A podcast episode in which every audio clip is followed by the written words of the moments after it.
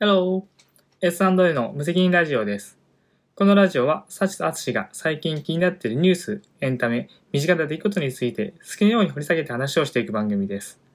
トピックスを調べているアツシに調べてない人たちが質問することで、普段ニュースにあまり興味がない人にも分かりやすくお届けしていきます。ただし、この番組で話す内容はあくまで私たちの個人的見解なので責任は持ちません。そんな番組です。何の間だったのええなんかいつも言い終わったら喋るから待ってたよ。まあそううん。特に、そんな番組です。とお伝えしました。うん。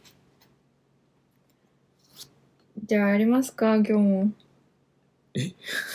あまり乗り気ではない。そんなことはない。そんなことないうん。じゃあ、1個目。一個さ、入れそびれたんだけど、そういえば今思い出したんだけどさ。深くは喋れないし喋らないんだけど、ついにモーニング娘。の佐藤正樹ちゃんが卒業しちゃうねって。うん。いうニュースが発表されましたね。されましたね。ちょっと、昨日ねまあ淳はねあんまりモーニングは触れてきてないからさどの子だろうみたいな感じかもしれないけどもう今モーニング娘。のエースというかね多分人気も一人バカみたいに高いんじゃないかなっていう感じの子でずっと病気で休養してたんだけど卒業しちゃうんだってついにうんうん。あの、Google ニュースのうんトップに出てたよ。出てた佐藤正樹さん、まあ、なんちゃらかんちゃら、ちょっと漢字が6文字、7文字ぐらいの、そうそうそう、えっと、なんとかによって、うんなんだ、疾病なのかなによって、えー、モーニング娘。のエース、うん何卒業だか、なんだかみたいなうんことが書いてあったと思いますね。すごいもうこのニュースにだってさ、まあ、もちろんそのねハロープロのファンの人たちも動揺を隠せないけれどもベッキーとか指原莉乃とかまあ有名人たちもコメントを出しているみたいなこれだ、モームス佐藤正樹さん、正樹が12、13。 12月13ねあ、そういうふうに読むんだ。うん知らないけど12月13日、あ、ちゃんと本文にはそう書いてありました。はい。ハロプロも、えー過敏、過敏性腸症、うんじゃあ過敏性腸症候群。うんそうそう過敏性腸、過敏性過腸敏症性じゃない、候う群。ん腸症候群。うん、へえ。わかんないんだけどね私も詳しいことは知らないんだけれども結構長かったんだよね休養が心配はしてたんだけどついにでなんかさそのまたあの事務所のなんか悪いところというかさみたいな感じでその発表の仕方もまああれなんだけどそのモーニング娘。がそのまーちゃんの卒業式を武道館でやりますよって発表して同じ日にジュースジュースが横浜アリーナで、えっと、公演決定しましたよっていうニュースと、こうなんか、一緒にしちゃったわけよね。で、なんかもう、オタクの感情ぐちゃぐちゃで、ジュースジュースのその横ありの公演って普通に考えたら嬉しいことなんだけど、大きい箱でできるから。なんだけど、そのまーちゃんの件があるから、ちょっとなんか、バチバチになっちゃってたりとか、オタク同士が。なんで、そんなんだって横ありのが大きいんだからさ、よこせやみたいな感じの感じの人もいると思うし多分ねだって行けない確率の方が高いわけだから武道館で今半分しか入れないからさコロナ、まあ、12月にどうなってるかわからないけど現時点でのでこう当てはめて考えると半分しか入れなくてって考えたらチケット当たらない確率の方が圧倒的に高いし最後だしねででも見たいじゃないずっと見れてない状態で卒業しちゃうわけだからまあ行きたいじゃないみんなっていうのでまあもう感情がぐちゃぐちゃの状態にそのなんだろう佐藤正樹ちゃんが卒業ってだけでなるのに事務所のなんかこう出し方があんまり上手じゃないから余計にこうひいちゃかめっちゃかになってるみたいなそんな感じで昨日の午後以降はハロータさんは何も手にか手につかなかったんじゃないでしょうかね。っていう感じですね。ほそんぐらいなんかもうビッグニュースというかもうなんか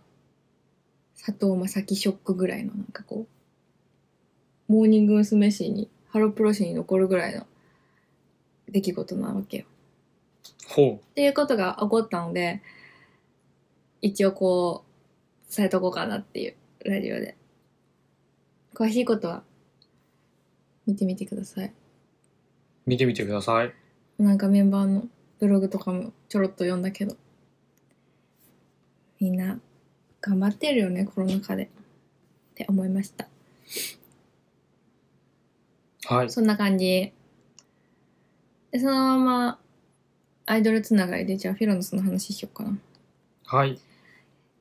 昨日一昨日か9月の23日でフィロソフィーのダンスがメジャーデビュー1周年だったらしいんだけどおめでとうございます。でまあそれでねファンクラブ限定の配信とかもやってたけどうんうん。でも私たちはまあそれもまあゴリラ人狼とかもねゴリラ人狼も見てたけどあのそっちよりも感動したのが その日その日だよね同じ日に出たうん、そあのー VRYouTube でさ今 VR 出せるじゃん動画がそれがフィロノスメジャーデビュー曲の VR バージョンを出してくれてう。8KVR 対応と いう神的画質でしたけど。でなんかなんか知らんけど淳が VR ゴーグル持ってるわけなんか知らんけどなだからそれで久しぶりに引っ張り出してきてね久しぶり に。はい。引っ張られてきて見たんだけどなんか思ってた VR の動画の100倍ぐらい進化してたよねうん、よかったね。なんかさ昔もさモーニング娘。も確か出したことがあってその時も確かゴーグル借りて見た気がするんだけどその時はただこうなんていうんだろう平面だったよねどっちかっていうとこう本当に動画を見てる感じ動画でで自分がそのカメラの周りにメンバーがかいっぱいいて自分が向く方向によって見たいメンバーが見れるみたいなそんぐらいの技術だったの私の記憶では VR って。なるほどね。でそのなんか、なんだろう、3D 感はなくて、本当に動画を、の見たい部分にフォーカスを自分で当てられるみたいな、そういうイメージだったわけ。もちろんメンバー近くに感じられるよね、みたいな、そんな、そんな感じだと思ってて、昨日見たら、マジですごかったな、なんか、ちっちゃい人形になったフィロノスが動いてるみたいな、なんかね、うまく言えないけど、すごかった。うん。がなんだろう。作りの問題だと思うけど、うんなんとなく、頭身は少しずれてるというのか、まあ、加工されてるというのか、っていうのは感じた。けれども、あなんだ、超リアルな人間っていう感じではない。そう、ちょっとそう作り物少感しは。作り物感が出るうんように感じた。まあ、あれも多分作り方次第だと思うんだよね。うん普通に VR って言って、なんだろう、同じような作り。本当に 3D 感があって、うん奥行きもあって立体感もあってで、まあ、いわゆる普通の動画みたいな感じでそこに立体それが立体で見えるみたいなものもあると思うんだけども、うん今回のドンスト「Don't Stop the Dance」に関して言うならばうん、ちょっとお人形さん感が強かったかなって思います強かった強かった、ただ画質が神的によくってう、んもう何フィロノスの4人一人一人がこうすごく近づいてくるんだけど、うん、近づいてきてなんかこう手とか差し出差し出されたら、こちらももうちょっとニヤニヤしながら手差 し手を差し出しちゃうみたいな感じに、手振っちゃうよねなんかな見っちてゃうくれるしなっちゃうみたいなそう、みんなと目が合うってやっぱすごい体験ですね。うんはい。え、よかった。すごいよかった。いやよかったよねは今に令和の VR すごいってなったい。今の俺の持ってるやつは、うん平成の VR だと思うので、ゴーグルがねゴーグルが。だって、オキュラス GO の第1弾、初期だからね。そうだよね結構早くに買ってたよねそう、GO が出た瞬間に買ったからな。うん。あれでジェットコースター乗ると結構大変なことにそう。な VR 酔いはうん最近解明されてきてはいるんだけれども、なかなか、まあ、使い方次第かって気はするんだけども、うんそう、なんだろう。うん今も、俺の持ってる VR ゴーグルは、うん本当えっ、と、なんスタンドアローン型って言って、PC につながなくてそれだけですうんうん使えるゴーグルの本当に走りだったんだよね、最初にあやつーで。なるほどだからあの中だけで全部処理しなきゃいけない。うん通信も、うんうんえっと、画像処理も全部あん中でやんなきゃいけないっていうので、まあ、熱処理とか確そういうのがいろいろとこう課題にはなってそれをこうなんとかやってみたみたいなやつ。うんうんで最近はね結構いろんなと34社ぐらいは有名なところがスタンドアローンでかつ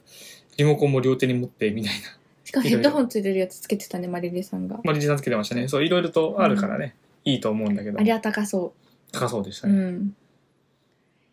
いやまあそんな感じで普通になんかまだ普通の状態で見たことなくてさこう VR ゴーグルしなくても見れるじゃん YouTube に乗っかってるから、うん、うん、そしたらどうなって見えるのかちょっと気になるものですけどもうん。うんうん見れてないですね、まだまだ見れてないですね。いやでもすごかった登場シーンとかめっちゃかっこいいしよかったよ。ねななんんかか、うん、何ステージのエフェクトがあるんだけどさ、火が出たりとか、なんちゃらかんちゃらとか普。通にステージやってるもんねあれねそう。あれもう普撮影を通に、こう、んおおーってなるもん。ボーっつってあ自分の足元から火が出そたう、みたいなおおってなる。すごいよかった。いや、よかった。本当にあの、フィロノスそんな興味ないしとか思ってる人も VR ゴーグルもし持ってたら、見てみればいいとう思う。ん。あ、す、そういえば持ってるなみたいな感じで、うちらみたいにこう、ブランクがある状態で見たら感動すると思う よね。久しぶりだった よ。おおってなった。まずは充電するところと、そうそう。あリモコンに電池を入れるっていうところから始まるんですけども。アツのすごいところはさ、その、昨日見たんだけど、一昨日の時点でそれ出てて、うん私が VR 出たよとか、見たいなとか言って、その日はそのまま寝たら、次の日充電しといてくれるっていう。もう充電終わってましたね。見るでしょとか言って。って感じでね、うん。引っ張り出してくれましたよ。よかったです。よかったね。はい。いやー、いや、みんな良かったけど、なんか、あんちゃんがすごい可愛くなってて、可愛かったもえ、でも、あの、髪型からするびっくとり本当びにっ出たくり時だぜにさ、撮影してるよね。あの曲が、最近撮影したんじゃなくて、あの曲を出した時に撮影してたのを寝かしたのか、1周年で出した感感じがする。髪型はその、当時の、う、当時のやつだった、うんじゃあ、最近のフラフラダンス用じゃないね。じゃない。 もう2ヶ月後じゃんね、発売。すごいね。なんか、時の流れがの早い。乗ってますね。フィロノスさん。え、ちゃんと、でも、フィロノスの生配信も、はちゃめちゃだったけど、面白かった よ。今、一瞬で、うほうほうほうほゴリラ人狼の話が、一瞬だけ出て終わったけど、私あんまり料理してたからね聞けれてないんだよねまあ、聞かなくていいんだけどねあ。ほとんど。あ1年間振り返ってたのと、うんゴリラ人狼やってたよね言ってました。でもなんか仲いいからいいよねもうなんか、見てる、見てる、見てるこっちがさ、うんこの時間は何の時間なんだろうみたいな。で、サシさんが一言ポロッと漏らしてたのがその通りだと思ったで、うん あの、これはファンクラブ限定で配信とかじゃなくって、ファンクラブの人じゃないと、ピロノスのから離れていってしまうんじゃないかみたいそうそう YouTube で生配信してたところで な。うんつけなんだろうこれ気になるポチうほうほうほうほうほうほうほうほうほうしか言わなういほそうそうそうそれそれ見せられてもさむしろこう若干敬遠するんじゃないかみたいなそうね。そうなんでゴリラみたいなところから始まるしさそのゴリのゴリゴリ豆知識みたいなところとかもうんつながんないからさ。面白かった。いやもうマジで、私たちさ、人狼とかも友達とさ、やってたから、これどうやって勝つのみたいなね。うん。ゴリラ側どうやって勝つんだろうみたいな。いや、ゴリラ側マジで勝て、いや、結局ね、ゴリラ側勝てないんじゃないかみたいな。ねなってましたよね。そう。でそのゴリラ人狼ざっくり説明するとさ、その、まあゴリラ4人だったからね、4人でやってたわけよ。フィロノスメンバーだけの4人でやってて、ゴリラが3人。ただのゴリラが3人いて、三村ゴリラです。村。 で、一人があの、人狼じゃなくて密猟者っていう形で、ゴリラのふりして入ってくるけど、ゴリラを撃っていっちゃうみたいな。撃ち殺していっちゃうみたいな、そういう感じなわけ。で、一番無理じゃんと思ったのは、あの、言語はウホしか使えない。あとは、あの、なんていうの、殺されちゃう人違う、なんか、投票されちゃった人が、なんか3文字の単語を2つ、何選べてそれを言われた後はその単語も言えるようになるっていうルールがはちゃめちゃに難しくて、うん特定のしようがないわけ密漁者の ね闇が深いとか。 言ってただけ言うだけ言って、こう殺されていくんだけど、うんうほ、うほ、うほ、闇が、うほ、う ほ、ひどい。何みたいな。なんなん、なんなんって感じだった。いや、そんなゲームしてた微笑ましい配信だったね。はい。フォトブックも出るし。快進撃が止まりませんな。止まりませんな。いいなアンジュルムもそうなってほしいなって思うよね。うん。 さっきのさ、ハロプロの騒動に戻るんだけどさ。 そのなんか、まあ、なんだろう、アンジュルムも一人卒業しちゃう子が出て、で、ちょっと前にその子の卒業公演が発表されたわけ。これが卒業日です、みたいな。急にね。年内しか、としか言われてなかったわけ。今まで。で、その、この日が卒業日ですよ。この日のこの公演が最後になります。なので、今やってるツアーの、こっから先は出ませんみたいのが、もうチケット販売終わってる状態なんだけど、で出たから、もう大ブーイングっていうのがあったさらにデマーちゃんの事件があって自重手術の横割りがあってみたいなことがあったから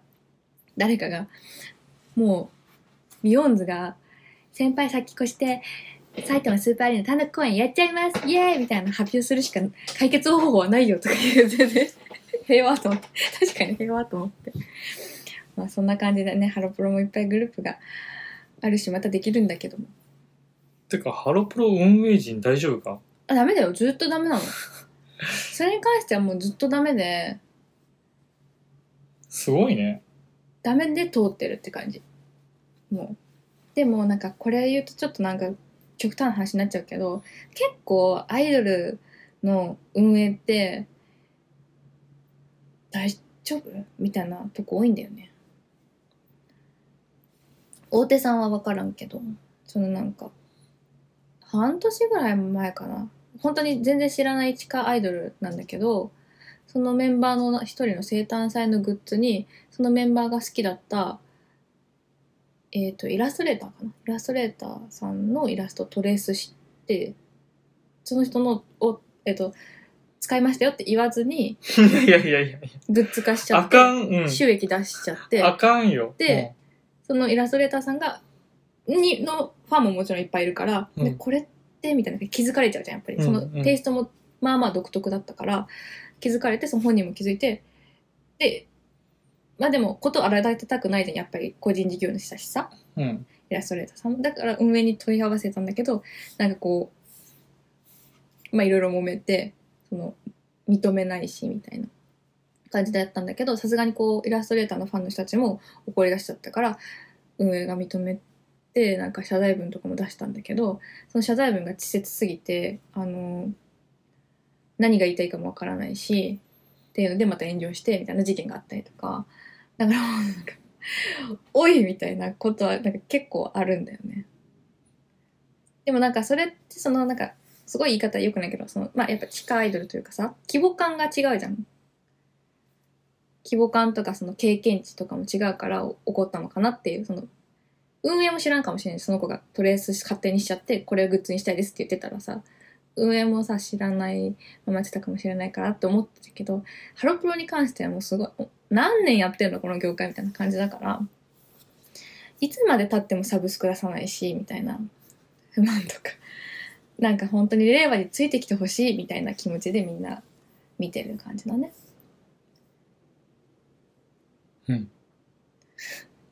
うほ。うほ っていう感じでだからソニーさん本当にしっかりしてるって思いますスニ さん。うほ、うほほです。あんなうほうほ配信もね してくれてしかもシステムすごいちゃんとしてたよねすんごいしっかりしてたよ。配信の画質もすごい良かったうんめし、いやもうビビった。うん、超画質いいみたいな。ねえそうなのよだから本当にメンバーは頑張ってるのに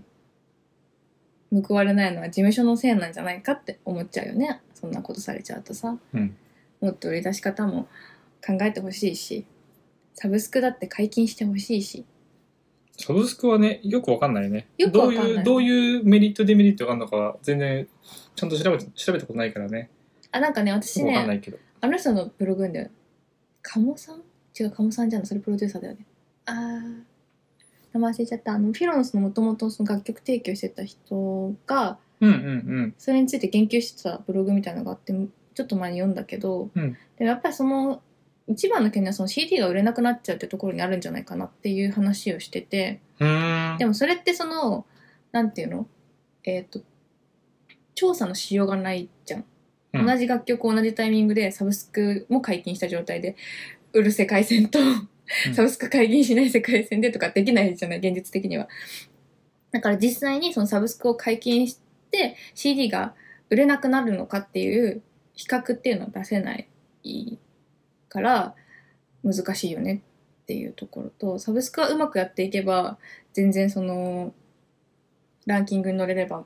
売れるように目に触れるようにもなるしとかそういうのもあるし、まあ、なんかやってったらいいんじゃないみたいな大枠そんな話だったような気がするんだけどうん、てか今だなんか今の話を聞いていまだに CD を売ってこうと思ってる時点で、うんまあ、まずいけてないなって思ってしまったのとうん世の中の流れを見ればうん超大物アーティストというものはどんどんうんサブスクに参入してきてるわけで、うん確かに日本国内の、うんしかもアイドルっていううん女性アイドルかうんっていうすごくフォーカスを絞ったところで生きていこうと、うんもう広げるつもりはありませんだったらもしかしたらあるのかもわかんないなんでって CD を売るってことは直接そこに接点が生まれるから買いに来てくれるとかさそういう接点が生まれるからそういう接点をなくしたくないって思っているで他の人たちもっと大手だったり大物だったりだったなった場合はうんいやあまりもう接点とかいいんですみたいなうんファンとの接点はライブがあればいいから、うんそういう CD とかのとかの接点はもういいんですよっていうふうに割り切ってしまってる人たちはが多いのかもしれないけどね今はね。はい今のそこうのん CD っていうものに対してどこまでこだわるのかはちょっとえー業界がわからないですけどもね。でもさそれこそじゃあ今私たちの身近な存在というか一番見てるのはそのハロープロジェクトとフィロノスだから比べやすいと思うんだけどうん規模感は違うとしてもそのフィロノスはどっちも解禁してるけど CD もバンバン売れてるじゃんうんなんでそれにサインを入れたり特典をつけたりとかうんブルーレイをつけたりとかあ予約してない ブルーレイを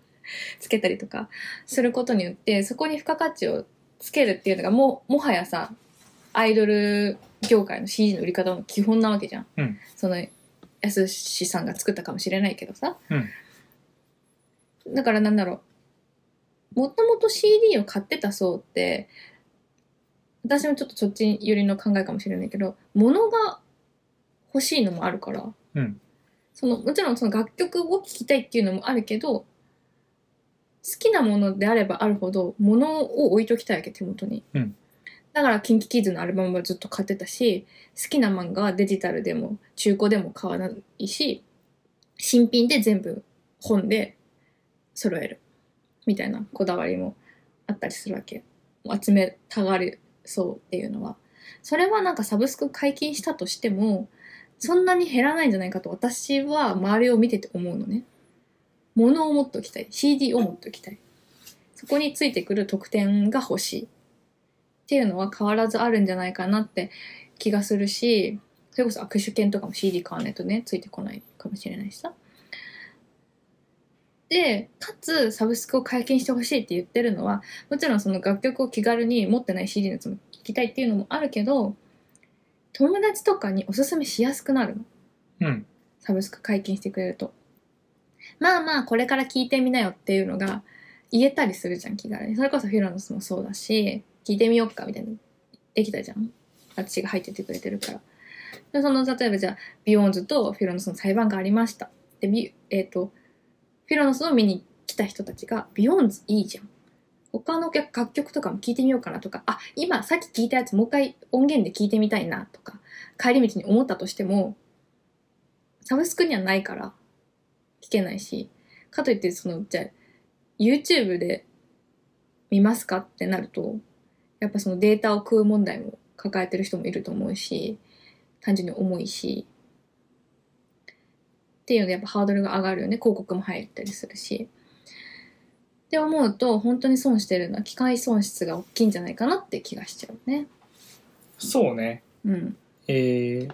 CD に関してはそう思います。俺もまあ俺が CD 買ってるなんて宇多田ヒカルだけだから さ宇多田ヒカルに関しては、はい、CD も買うしサブスクも聞くしうん。これはサブスクがどんなに、なんだ、ラインナップを充実させたり、聞きやすくなったとしても CD は買うだろうなって思います。うん。まあ、漫画に関しては、俺は多分違うなって思ったかな。漫画に関あ漫して画のは。話はそんなにあ掘り下げなくても大丈夫。あ、そうこうななんんだ。かこう集めたがる心の話をしたかっただけなんか。あ、そうなんだ。うん。はい。じゃあ、うん一旦そこは置いとい て。うそう。CD に関しては、え、いいじゃん。両方ともやればい いじゃん。みたいなで、今さっきサチさんが、その、誰かのブログを読んで、ん。その2つの世界線については一緒にはできないよねと。その通りなんだけど、そんなんね、推測すればできるから。まあね。はい。 そのできるから、できないってでもそんな確証を持てるわけじゃないじゃない。やってみたっていうこと、実証実験みたいなのができないからってことが言いたいんじゃないその人は多分。分かんないけど、やればいいと思う、それも。でもまず実証実験なんてやらなくても、世の中にあるサンプルでどうにかなるし、で、やってみた結果、こうなりましたっていうのは、もちろん同じ楽曲だから寸分狂わずできますとかっていうことじゃなくて違う楽曲になるから、ちょっとした誤差は生まれるかもしれないけれども、大体の推測はできるよ。それはそうだね。うんだからそれそれだからこそだからやらないなんていうふうに持っていってしまってるのはちょっと安直だぞって思ってしまうのでちゃんと考えてください。まあ中の人じゃないからね。中の状況がわからないから、それ以外にもいろんなこ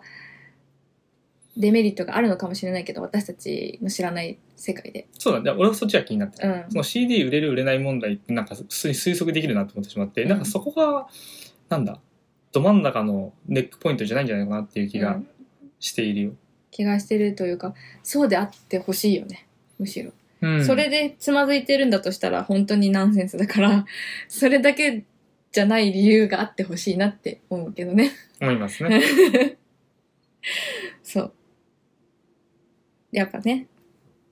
アイドルだって続けていくの大変だからさ、運営もね。運営も大変だと思うからさ。なんか、いろいろ思うとこはあると思うん だけど。サブスクはいいぞ。でも一つ思ったのはそのハロプロ、特に最近ビヨンズを聞いてたからなんだけど、うん。あの、ゆサチさんからのおすすめのあった通りで、うん。ビヨーンズは生、ライブ音源がいいみたいな。そうそうそう。これはねそうそうこれはあるなって思う。うん。なんかこれが CD、サブスクだけになって、機械的なお音うん。で染みついてしまうと、良さが見えないみたいなのはうんあるのかもしれない。えでもどうだろうこの間そのラジオでさみおさん来てくれたじゃない、うんみおさんはさそのラジオ中に行ったのかラジオ会で言ったか忘れたけどうん。とにかくモーニング娘。の音が好きって言ってたじゃんちょいちょい音源、音楽が好きって言ってた、音楽をつけてだからそういう層も言っていると思うからうん。それはそれだと思うそれはだってフィロのスもそうじゃんそのまあライブ音源も出てるけどそのとりあえずは CD 音源が出ててで YouTube に映像付きのライブの映像が出てるみたいなそれはそれでいいんじゃないかなと思うけど住み分けとして正しい気がするうんうんうん。いいんじゃないそうだかえらそのそフれで今、今の状況だよね。ィロのスの今の状況がハロプロで起こっても別にいいんじゃないだからサブスクで聴けるのはうん CD 音源だけど、でもさそれは CD 買っても一緒じゃん、うん CD 買ってそれを iPod なりに入れて聞くとしても一緒じゃん状況は、うんでさらに聞きたいこんないいのがあるんだっていうのから映像に入ってもらえるんでも別にいいかなっていううん気がすいいんじゃないるうん、なのでお願いします本当に本当にお願いしますなんかいろんなとこで今音楽使えるようになってるじゃんそのインスタグラムのさストーリーでも使えるじゃんうーん。ストーリーにも相当載せられてそこで私はちょっとフィロのそう布教とかしてたりするんだけど周りにないんだよね ハロプロはやっぱりそこにな何と連携してるのかわからないんだけどそのインスタグラムがどこのサブスクとコラボしてるのかわからないからわかんないけどとか Spotify もさその今私たちが使ってるさアンカーアンカーアンカーわかんないけどイントネーションはっていうアプリを使えば Spotify に載ってる音源を入れてラジオを配信できるようになったのよでもそれもじゃあハロープロジェクトの布教のために使ってみようって思っても楽曲が出てないからできないこの楽曲はこんなところが見どころですそれじゃあどうぞみたいな振りとかをさすると聞きやすいかなって思うけどできないしみたいなスポリファイはね、やっぱ強いよ、その辺。いろんな、なんだろう、日本だったらジャスラックみたいなところがさ、うん牛耳ってるかもしれないけど、そういうの全然関係なく、スポリファイは強い。あの、DJ うんのソフトと提携してて、うーん普通音源持ってないと DJ って流せないんだけど、うんうんうんうんまさかのスポリファイ音源を直で流せるっていう。神だねそう、つまり何でもうん何でもごじゃれみたいな、ハロプロ以外ね。そう、言われた、何かこうリクエストをもらって、んじゃあそのリクエストをって言って、手元になかったら今まではできなかったのに、スポリファイはできます。みたいなことがあるから、やっぱなんか最近はね、うんそういう、まあ、音楽の著作権みたいなところはね、大事にしたいけれども、だんだんそのボーダーっていうのはうん。えーひなんだ、なくなってきている。ハードルが低くなってきている。うん。みたいな感じに思い、お思いますね。うん。なので本当に DJ イベントで J-POP イベントの中で知らなか全然周りの人知らないけども、フィロノス言うて、フィロノスの人、あ、フィロフィロフィロソフィーのダンスねって調べて出てきたら、その場で流せる。ああ、DJ が知らんくても、そうそう。DJ が知らなくても流せるし、みたいなね。確かに。これは大きいと思いますね。やっぱサシさんの最初に言ってた通りで、知らん、知らん人への、えーそうそうそう。認知度向上っていうのはもう抜群に効果高いよね。だからその私のさなんか頭の中ではその、C、サブスク解禁してもその、まあ、オタクと言われる方々は CD を買うと思ってるわけ変わらずね、うんつまりこの CD の売り上げは変わらないとまあビビたるなんか目減りはするかもしれんけどほぼ変わらんと思ってるわけでサブスクで知らない人が聞くとかそれでよってランキングに入ってランキングで聞いてる人って絶対いるじゃんいるそう日本人なんて大体そうなんじゃないのわかんない けど、まあ、なんか仕入れてる人っているじゃん音楽好きだから今何が流行ってるのかをチェックしてる人とかいるじゃんいるなんかそういう人の目に留まりやすくなるし、その人がまた拡散してくれればまたいろんな人が聞いてくれるしとか考えたらこっちもさそのい1再生 0. 何円とかかもしれないけどここの収入もむしろ増えるわけだからさ、うんトータル変わらないかむしろプラスじゃないってうん思うよね。うんあ本当に届けアップフロントに。だからメディア露出っていうのが最近のよ、なんだろう、一番大事なところじゃないですか。どれだけ人前に、人目に触れるかみたいな。あーテレビだけじゃなくてってことか。あ、そうそう、TikTok とかでもいいしさ、うんうんうん何でもいい。どれだけこう、人の目に触れる回数を増やせるか、増やせるかみたいな。そんな世界線の中で、うんいやーサブスクはとか言ってると、 まあ、など、どれほどのこう、強い、なんだろう、こだわりを持って出ませんって言ってるのが、まあ気になりますね、みたい なところです。そうそう。なもう本当に、アップフロントがどういう考えを表明してるとか、何にも知らないで喋ってるからさ、本当はもっとこういう理由があってとか、実はこういうふうに準備もうしててとかあるかもしれないから、ちょっと失礼なことあったらごめんなさいって感じだけどね、ちょ早っく。と教えて。うんこれ教え て。あの、でも本当に聞きたいの。はい、聞きたいですね。だからドライブ中とかもね、流し、ドライブってめっちゃさ、不況に使えるじゃんか。そうだよね。もう強制的にそれしか娯楽そうそうが、そうエンターテインメントがないからうね。ん、私そのおかげで本当周りキュートとあとなんだっけオンリーマイレールガンはみんな本当に歌えるようになっちゃったぐらい聴かせ続けてたわけ迷惑な1ドライブで多分5回ぐらい流したんだけど みたいなことがやっぱできるからさそれでねやっぱサブスクで流せるからさ今は本当にお願いしますっていう話でしたはい。すごい、スパッと来たね。はい、じゃあ次。じ30分経っちゃうな これでゃあ次。次じゃああの令和の話しようよもっと未来の話令和、令和。あじゃあどれの話逆にこっちに行くあ、はい。えっ、と、こっちって言ったのは、まあ、次の話題でして、えースペース X、すまあ、快進撃を未だに続けてるわけなんですけども、イーロン・マスクイーロン・マスクが、えっ、と、KDDI が スペース X と提携して、あの、何 ?6G うんっていうのかな、 6G って書いてあはる。い。まあ今、あの、5G だ、うんぬんかんぬんに未来が来たぜ、てんてけてんててんてんてんてんてんみたいな感じでドラえもんですか出てきちゃったりとかしてさ、なんか、小梅太陽出てきたかと思ってた。 5G が未来だとか言ってるけど、まあもう、もうね、えっと、世界的には、えっと、6G の普及に向けて物事が動いてるわけなんですけども、すごい。はい。で、それを、こう、日本では KDDI がスペース X と提携して、うん。えー日本にうん。入れましょうみたいな話をね、していると。まだこでしたら 5G も来てないですけど。 5G も来てませんけ どね。まあなんでってう、ん。その、スペース X がなんでそれができるのかっていうと、うん。あの、今ひたすらに、えっ、と、小型の衛星を飛ばしまくってるのね。誰がスペース X スペース X。 X が。へーで、、この、ど、どれぐらいの量かっていうと、だっけ1回でな何十機で全部で1万機1万だかとかっていう衛星を飛ばしてうん、地球を今スペース X の衛星で覆ってるのもうすでにすでにすでにやば。だから今あのこの前なんか一回大丈夫で話した気がするんだけど例えばあのアマゾンの奥地とか南ア南アメリカのアマゾンの奥地とか、離島とかうん。そういうところでアンテナを立てられないああ。っていうところでも、えー空からの衛星通信だったらうん。電波が届くんですじゃあよ。今、地球、うんスペース X の衛星、オゾン層みたいになってる。ほ保存層がどこかは分かんないけど、えーっと、超低空とはいえ、ちょっと具体的じゃないな、覚えてないな、5、6000メートルだったかな。5、6000キロメートルキロメートルうんそうだね。だったかなう。ん。で、えーっと、だから大気圏よりも外にあるのね。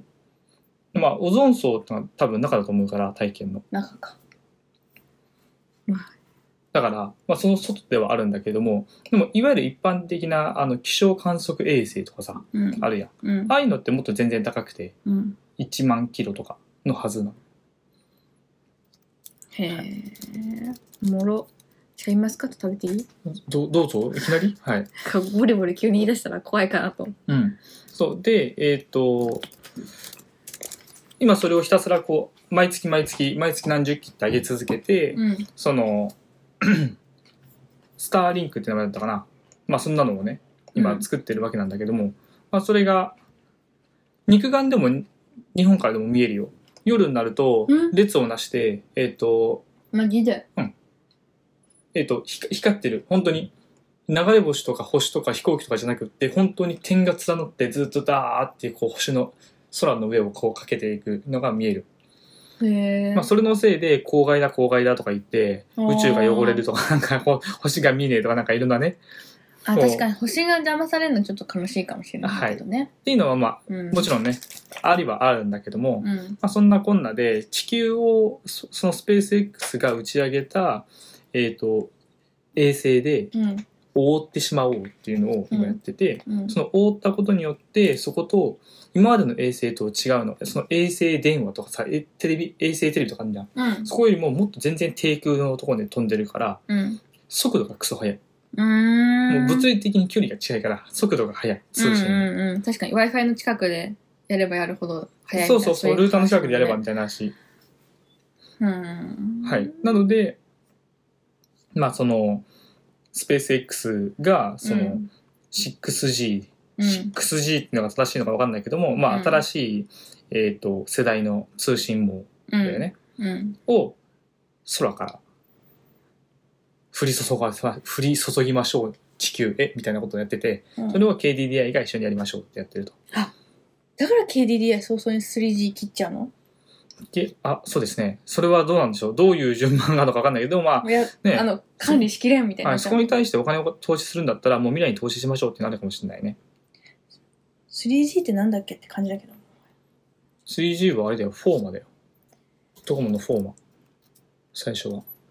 なんだっけフォーマとムーブだっけムムーバームーバームーバーとムフォーマがあってあったあったうん、最初メールとかだけだったからね、えっといわゆる何ムーバー通信ムーバー 2G って言われるやつだよねなるほど 3G になったらあれインターネット見れるようになったってことそういうことあのなんとかの魔法のアイランドとか見たやつわかん見ないてない触ってなさそうだじよゃねないあいいわゆるあなんだっけドコモのさ i i i モード i モードそれ、うん i モードうんよく出てきましたね、うんそう i ドモコーモドだよったからあ、そうなんだ。俺ずっと e だったから、その辺調べて使ってんで、EasyWeb、スマホの EasyWeb で2から3に移ったから、 わかんなかったけど、そう、i モードとかがもう超画期的で、4までですね、3G ですみたいな。懐かしい分かった分かったあミクシーとかさ、うん全略プロフィールとかがさ見れるようになったやつだよスマホでが 3G ってことちょっと、俺その辺かじってない から、全くわからないんだけども、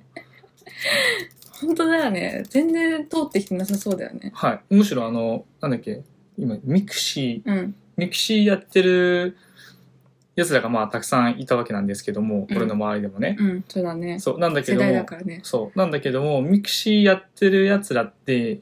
いわゆるミクシーやってるやつらでこう繋がってて、ああだからなんか、普通にこう、放課後終わっって、次の日になると、なんとかさ、なんとかって言ってたんだよね、とか、うんっ。ていう、こう、裏話が始まるわけですよ。ミクシー内のミクシー内の裏トークが始まるのね。うん。全然興味がないし、そもそも知らないし、みたいな。うだから、うわ、こいつらめんどくせえと思 って、俺は離れていくという。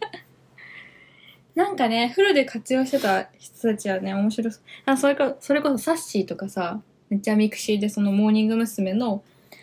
ファンの人たちと繋がって、なんか仲良くしてたみたいだけどね。そういう使い方が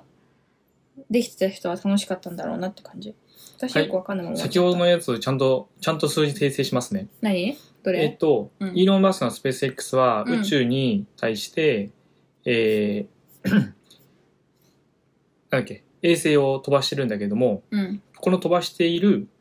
えっ、と、個数。今何個飛ばしてるかっていうと、あ、今、今、ごめん、ちょっと今わかんないな。えっ、と、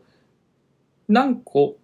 地球の周りに飛ばしたいかというと、29,988機。まあつまり3万機うん。を、3万機の衛星をなんであと12機飛ばさないの逆に。気になりますね。うん。飛ばしすぎちゃったらなんか3万、列がダメになっちゃうかもしれないね3万超えるとなんかお金発生するのかなプラスで。ということですねちなみに今これ見てるかもしれないけどこれがずっと星をおー空の上をこうてんてんてんてんてんてんてんてんてんって確かにちょっと星空観察には邪魔だねそう。こちらが飛んでいます、うん。はい みたいなうん。なるほどね。えっと今のところえー、1700機のスターリンク衛星を飛ばしているそうです。うん。はい。で、あとさっき俺がね、3000キロって言った気がするんだけど、高度は340キロから614キロだそうです、高度。うんそんなに。高くないねうん。って気がする。え、うんむしろさ、飛行機って何キロ飛んでんの高さ。一万。あ、でもわかんない。フィートじゃない飛行機ってさ。私のスマホ今日録音に使ってんのか調べらんのか。ね、え、待って、これさ、ひ飛行機、高度、でしょ ?1 万メートルだ。メートルでした。えーなんで、10キロだね。10キロ。フィートっていう、ほら、あ、ほら、何万フィートっていうよね、やっぱそうだ。うん。全部私の、そのそそこら辺はコナンのあれだけど。 1、1フット30センチ ?30.3 センチぐらいだっけ全然知らない。全然知らない。そういうの足の大き。さ、1フット。うん。はい。30センチぐらいじゃなかったっけなんか、海外の人大きいなって思った記憶あるんだよね。はい。まあ、え、じゃあ何飛行機よりは高いってことだ。そうだね。全そ全りゃそう然、か全う然ん全高いね。そりゃそうだわな。飛行機は、でももしかしたらね、これから飛行機っていう名前の宇宙船が出てきてし、出てきてさ、うん。その宇宙、宇宙空間に一回行ってから飛行するとめちゃめちゃ早いって話だから、ね、これからはそういうのがあるかもしれないね。じゃあカナダとかドイツまでさ3時間ぐらいで行けるようになるかもね、楽になるね、うんそしたら今ね。 167時間かかるじゃんえ、そんなかかんのさカナダ直あちょふた直行便だったら多分13時間 ?13 時間ぐらい。まあカナダって言ってもトロントね。ハンブルクはな乗り継ぎがあるからなめっちゃかかんだようんうね、ん。めっちゃって言ってもあれだけどはいそうなってくるとこれはなかなかすごいよねっていう話です、このスターリンクは。ジニアがさできてくれないとさ何ができるリニアと、うん今リニア許可出なくてで実証実験みたいなのできないじゃんうんでそれのことやってる間にそのさイーロン・マスクが作っちゃってさうん。うん。それが大普及したらさうん。なんか国内旅行より海外旅行の方が早く行けちゃうみたいになっちゃうねうん。てか、なんだろう。リリニア自体はさ、なんか日本すごい頑張ってとか言ってるけどさ、世の中にはリニアなんて一回もうあってさ、別になんかそれが最先端で、うん日本のそれができたらマジですごいっていうわけでもない なんとんだよね。で、そんなこ、そんなのになんか日本でさ、こんなちっちゃいし、ちっちゃい島国でさ、もうすでに全てのインフラが整ってるのに、うんそこに対してこう、リニアと言われるだけのことがあるのかわかんないけども、すごいこう、ナローパスをそこに通してるわけですよ。細いさ、なん、なんなんみたいな。いらなくねみたいなことは思うよね。そんな数十分、日本国内で数十分のさ、時間短縮のためにさ、うん何やってんのみたいな。何何千人何万人が関わって何年かけて何十年かけて何兆円かけんのみたいなほんでできてもねチケット代も高そうだしな使わないよねうん今だって新幹線使わない人だって結構いるもんね飛行機飛の行機あの3時間の壁だよねそうはねえあと安いからだよその飛行機もうさうんうん安いのいっぱい出てきちゃってるからさうんもうなんか新幹線より飛行機の方が安いんだよねですですだからねそれが3時間の壁って言われるやつだよ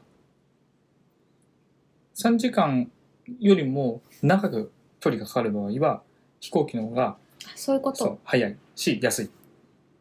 3時間以内本当に短距離になるとうん飛行機の方が、えーりコスパが悪くなるっていううーんっていうふうに言われてるんだだけど、だだんだんそれが3時間なのか 2時間なのかみたいな感じになってきそうだけどね。でもそう、そこは3時間の壁がありますね。もしかしたら俺の情報がアップデートされてないかもしれないけども。まあなそんんなか感じね目まぐるしいよね今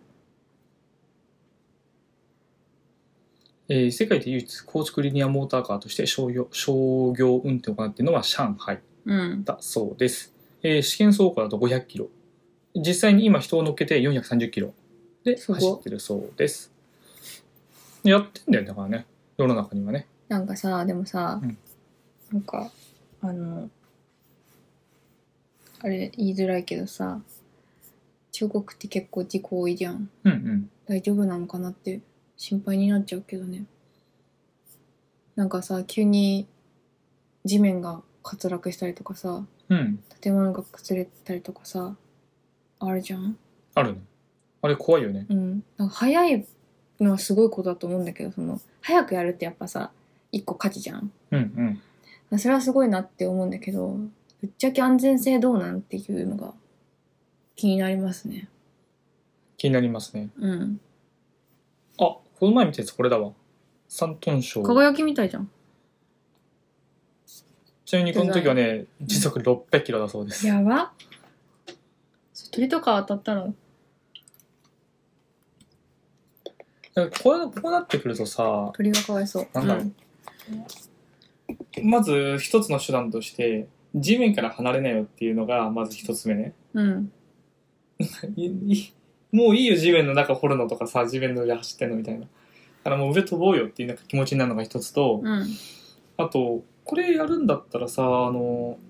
なんだっけ、ハイパーループだっけそれこそまた、また、イーロン・マスクになっちゃうけどさ、うん、しょうがない好きだからね私そのあの、イーロン・マスク地面の中をさ、うん車専用の道路を作ってさ、しかも自動運転なんです、そこで。テスラ車そこで走らせるっていう。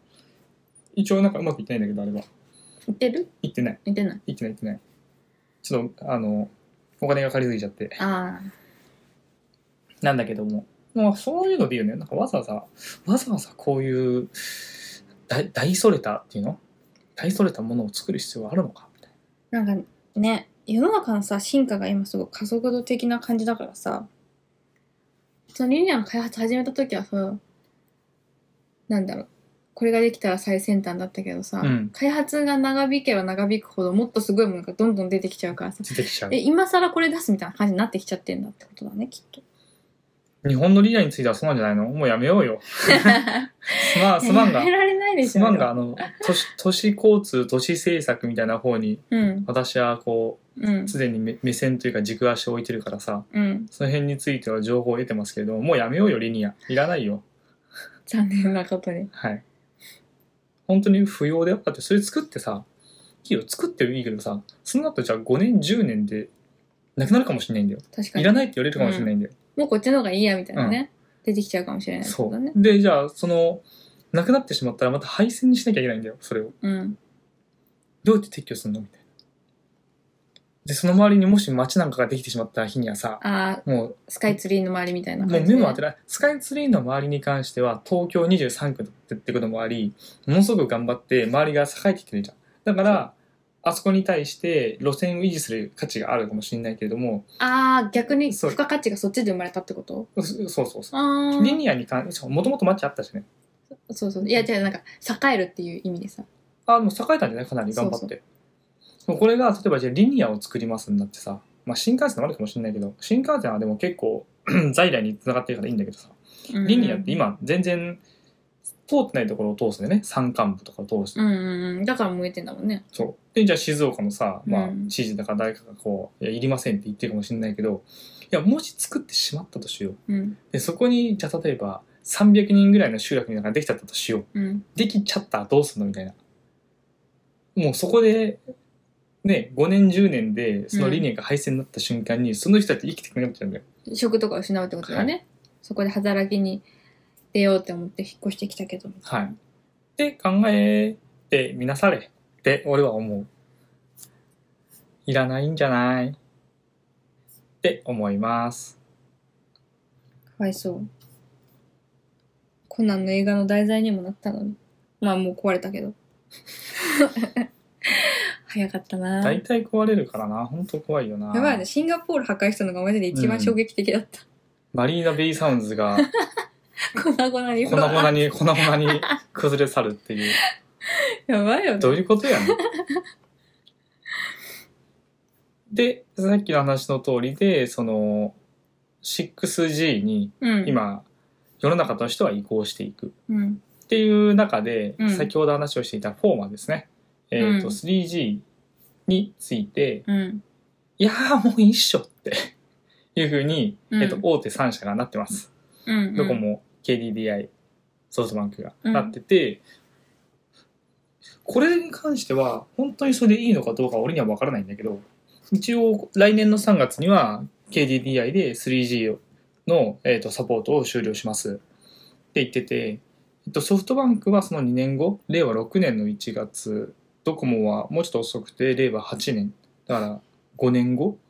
うんには、えー 3G の終了を一応めなん前面に出してるのね。うんこのさ 3G っていうのがなくなった場合に結構デメリットあるんじゃねって、なんとなく俺は思ってんの。うんうん今普通にスマホ使ってて 5G 対応のうん iPhone12 mini うんで SIM も 5G 対応だけどうん山間部に行くとうん自動的に 3G に切り替わってたりするのね。うんだから昔からある 3G っていうのはそれなりにはあの遠くまで、えっと波が届くんじゃないのかと思ってるわけなんですよ。うんだからこれがなくなってしまった場合に何この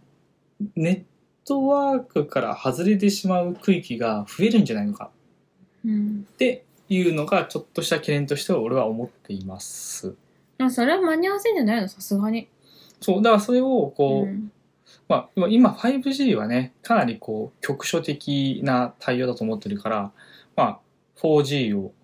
ねアンテナ立てるのかうんもしくはもうやめようぜって言ってイーロン・マスク様々になってす地球じ地球の全てをこうスペース X のスターリンクに曲がって委ねるのかわからないけれどもなんかねこう別のそれこそまた地面からの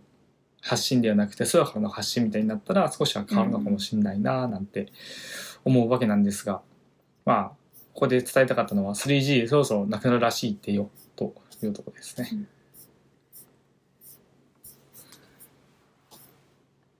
そんな感じ。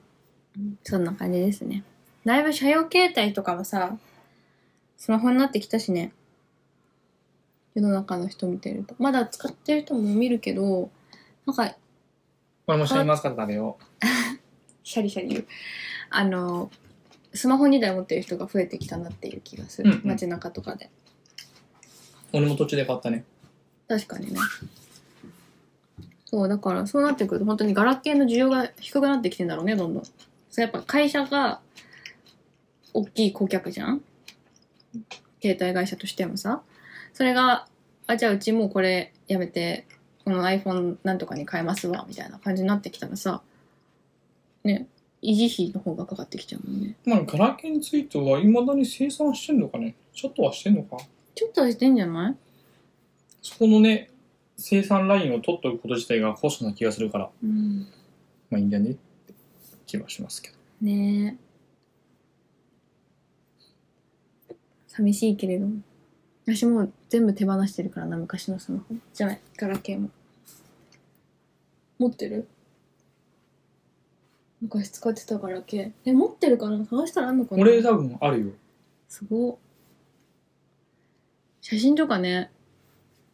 ごめんいえっと、最近のスマホに関しては下取りに出しちゃってるから、うん。ないけど、えーっと、昔、それこそ、なんだろう。なんだ、えーっと、iPhone3GS とかうん。あるよ。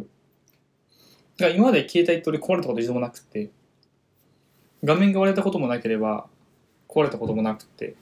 水没したこともないし。なので、こう、特に困ることなく使い続けて、うんうん古くなったから変えるみたいな。うんうんで、下取り出すの、出すっていう時には、古すぎて、うん。 1000円2000円の単位だから別にいいやってう言ってん。取っておくってことをしてて、まあでもだから全部残ってるかなね。私も画面割れたことしかないよ。猫ちゃんの手でそうそうそう。私のね、かわいいかわいい猫ちゃんのさ、ぬいぐるみのケースみたいなのがあってさ。おかしいよねうん。ケースがケースのせいで画面が割れる。え、ケースのせいで、ただつけてたわけじゃなくて、それを落とした時に、猫の、なんなんて言うんだろう。iPhone だったんだけど、iPhone の背中側に猫のぬいぐるぬいぐるみがついてて、顔がちょっと上出てて、画面前から見ると、猫の手が、手とか前足が画面の上に引っかかってる。うん覗いてるみたいな、可愛いやつだったの、本当に。可愛かったの。うんまだ取っといてんだけど、あれが、そのまあ、画面側から落ちたわけね、うんある日。そしたら、その猫の手が画面にグッて食い込んじゃって、そのせいでそっからピリピリピリって割れてて、本当に、本当に悲しかったよね。おうん前のせいじゃねえか、みたいなね、そうだったねあれしかないけど、ね、トイレに流したとかね、お風呂に落としたとかね。そういう経験は私もないな。うん俺の兄貴が何回も水没させてるからお兄ちゃん。うんファンキーお兄ちゃんだからな。洗濯機の中うにん。光りながらこう入ってく携帯とか見てたしやば。ポケットの中に携帯入れてたらそのまま身入っちゃったとかもういくこら れ、いくらでも 防げた。いくらでもあるよねなんかねそういうのうんうん、うちの母親なんかもね味噌汁の中にダイブさせてたし、あー味噌汁母親が味噌汁ダイブの話なんか結構聞くなうん、何なんだろうねなんだろうねよくわかんないそ不うなんか他の他の友達の母親もやってたよ思議不思議だよね本当にそうそうなんかあれはわかんないよねその高校生とかってさカーディガン着るじゃない制服の上にうんブラウスの上にかワイシャツの、そのあのカーディガンのポケットすごいなんか危ういじゃんまあそうだねあれうんに携帯入れててトイレ行って落としちゃったみたいな話とかああそれはあるあるだねそうそうそう、んんよくあるしなんかまあしょうがないしょうがねえなみたいな感じになるじゃない、うんうんだからね、わかるけど。海に入っちゃうのは防げたね。まあ ねそういうこともあるよねうん、 面白い。今だったらね、壊れないもんね。防水ありがとうございます、さすがに海水に入れたくはないけどね。お風呂とかだったら大丈夫だもんね。そうだね普通に音もしてますねうん。不安だなって思うけどさ、そのヒカキンがさ、出してくれるわけ iPhone 新作出ると、毎回お風呂に全部をダイブさせるっていうのあれ見てると安心だなって。ちょっとぐらい落としたぐらいだったら本当に大丈夫なんだなってうん安心できるね。なんか俺友達にいたなあの毎日携帯を水で洗ってるえうん石鹸で洗ってるへー。手洗うのと一緒に今日携帯も洗ってるあーまあまあまあ気持ちはわかる私もアルコール消毒するけどねうんうんまあそんな感じでそん今な日は感未じ来ので話いっぱいしちゃったねえじゃあもう一個していい未来の話どこでもドア私もどこでもドアの話したかった EU がさ違いますはい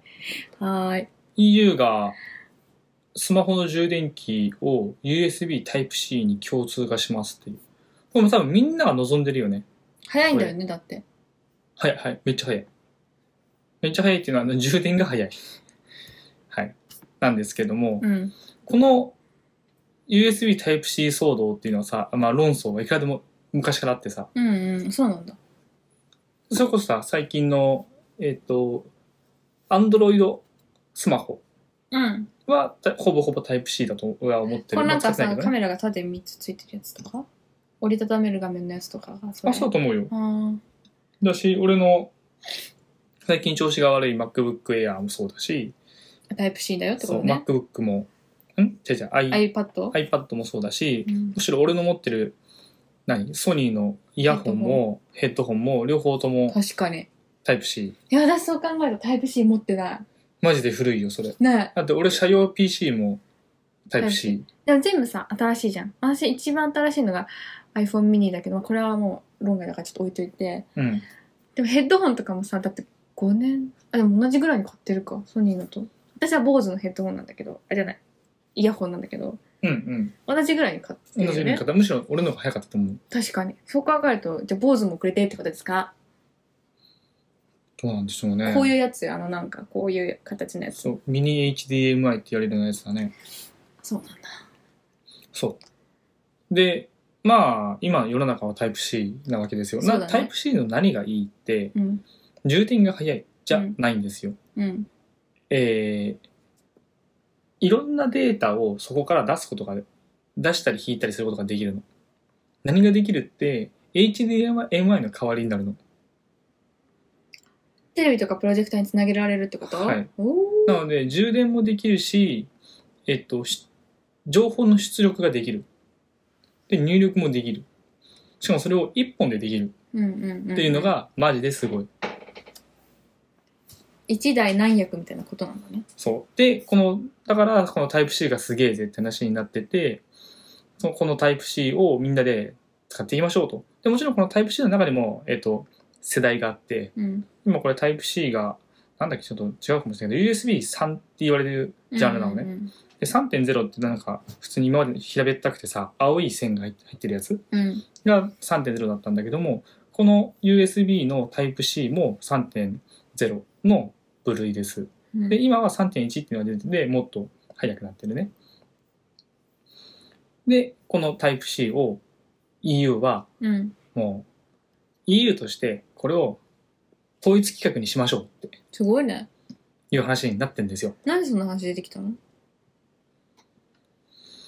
なので昔からね、この話が出てたらしいですよあ、。そうなんだ。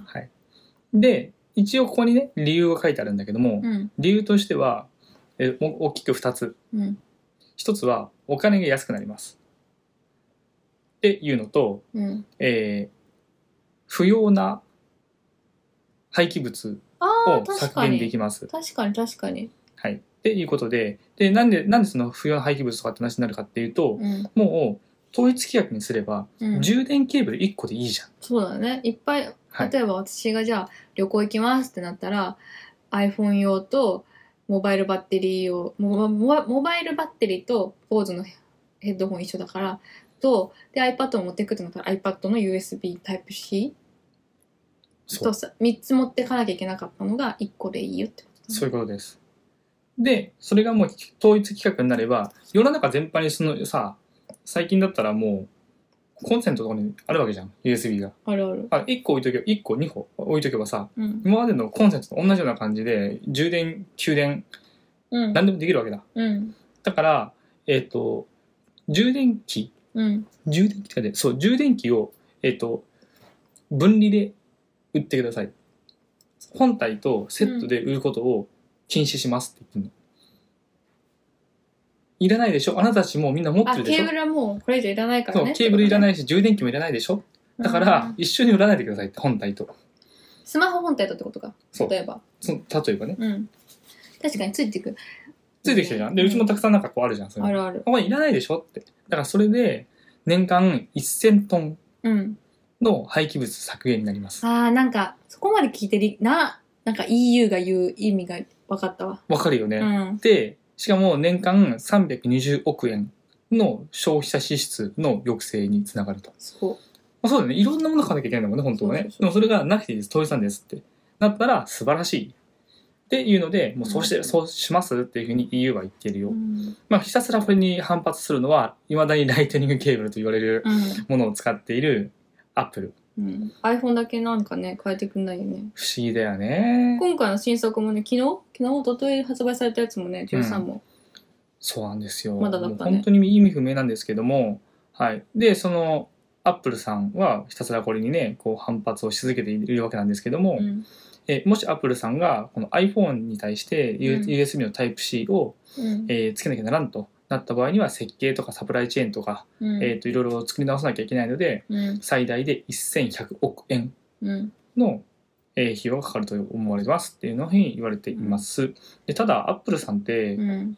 1秒間になないくらだっけ1秒間に何億円とか稼いでんだそよね。う全然そうそんな安いじゃんって思っちゃ全ったし然いいじゃんって話だよね。むしろ早くやっとかないとそのなんか回収できなくなるよって思うよねはい。それやだって遅れて開始したとしてさ開発を